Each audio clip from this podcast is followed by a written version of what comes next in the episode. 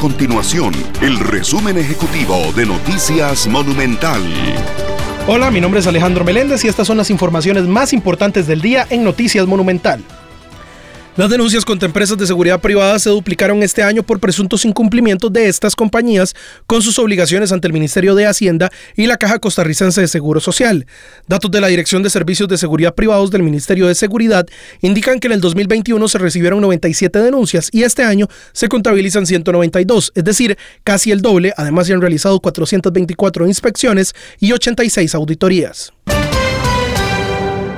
El Centro Nacional de Rehabilitación, el CENARE, espera disminuir su lista de espera de operaciones con la habilitación de cuatro camas de cuidados intermedios, lo cual permitirá un mejor abordaje posterior a determinadas cirugías. Según explicaron las autoridades del CENARE, cuentan con la lista de espera más larga del país en cuanto a tiempos de espera por haber prestado el hospital para la atención de pacientes COVID-19. Estas y otras informaciones usted las puede encontrar en nuestro sitio web www.monumental.co.cr. Nuestro compromiso es mantener a Costa Rica informada. Esto fue el resumen ejecutivo de Noticias Monumental.